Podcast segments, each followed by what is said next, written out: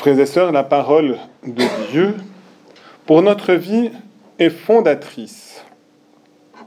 Et donc, en la lisant, nous devons chercher à comprendre ce que Dieu a voulu dire dans l'histoire du peuple d'Israël, dans la vie de Jésus, dans les préparations à la venue de Jésus, spécialement pendant ce temps de l'Avent.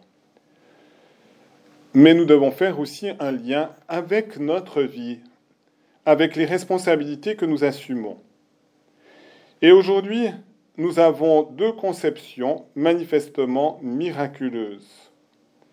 Deux conceptions, celle de Samson, de parents âgés, stériles, et manifestement, sans intervention de Dieu, il était impossible que cette conception se réalise, et Dieu l'a faite pour susciter Samson et libérer son peuple pendant quelques années du joug de l'esclavage philistin. Et puis, nous avons aussi cette conception miraculeuse de Jean-Baptiste, de nouveau de parents âgés, Élisabeth était stérile, et de nouveau, le Seigneur intervient, il envoie l'ange Gabriel qui révèle à Zacharie son dessein de donner un fils, alors qu'en soi il était impossible de concevoir. C'est de nouveau une intervention de Dieu.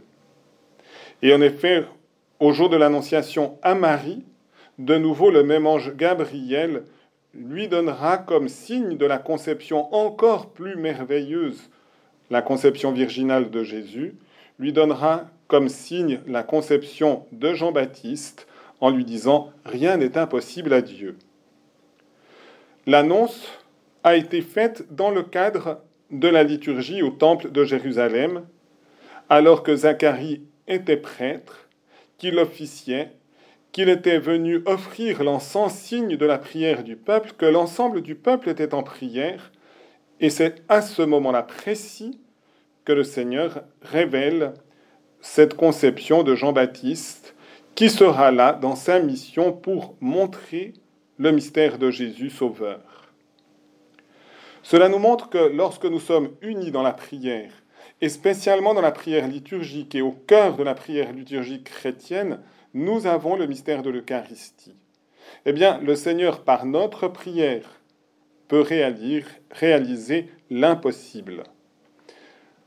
Là, je fais un lien avec notre expérience personnelle. Nous pouvons justement demander que le Seigneur suscite ce salut pour nous renouveler, nous purifier, purifier nos communautés, les sanctifier, donner à l'Église le dynamisme de celle qui doit être l'instrument de la miséricorde divine. Je ne peux pas faire autrement aussi c'est ma responsabilité comme directeur de Radio Maria de faire le lien avec cette responsabilité. Ce n'est pas aussi impossible que nous retrouvions les ressources financières aussi nécessaires à poursuivre notre mission. Ce n'est pas aussi impossible que la conception miraculeuse de Samson, de Jean-Baptiste et encore plus, eh bien, de Jésus, de la Vierge Marie.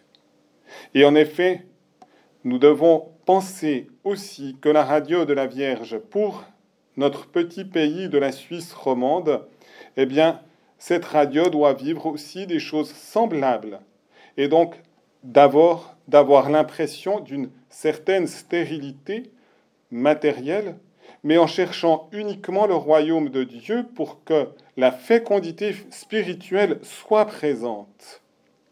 Et si véritablement nous continuons notre chemin pour annoncer l'Évangile, pour indiquer le mystère de Jésus, pour faire en sorte que Jésus, porté par Marie, soit accueilli dans les cœurs en Suisse romande, eh bien, soyons aussi convaincus que la providence de Dieu réalisera aussi le nécessaire pour nous donner les ressources matérielles pour continuer notre mission nous voulons au cœur même de la liturgie eucharistique, eh bien, proclamer cette confiance en la providence de Dieu, lui demander la grâce d'annoncer avec persévérance l'Évangile et de pouvoir lui faire confiance dans toutes les nécessités que nous pouvons vivre. Amen.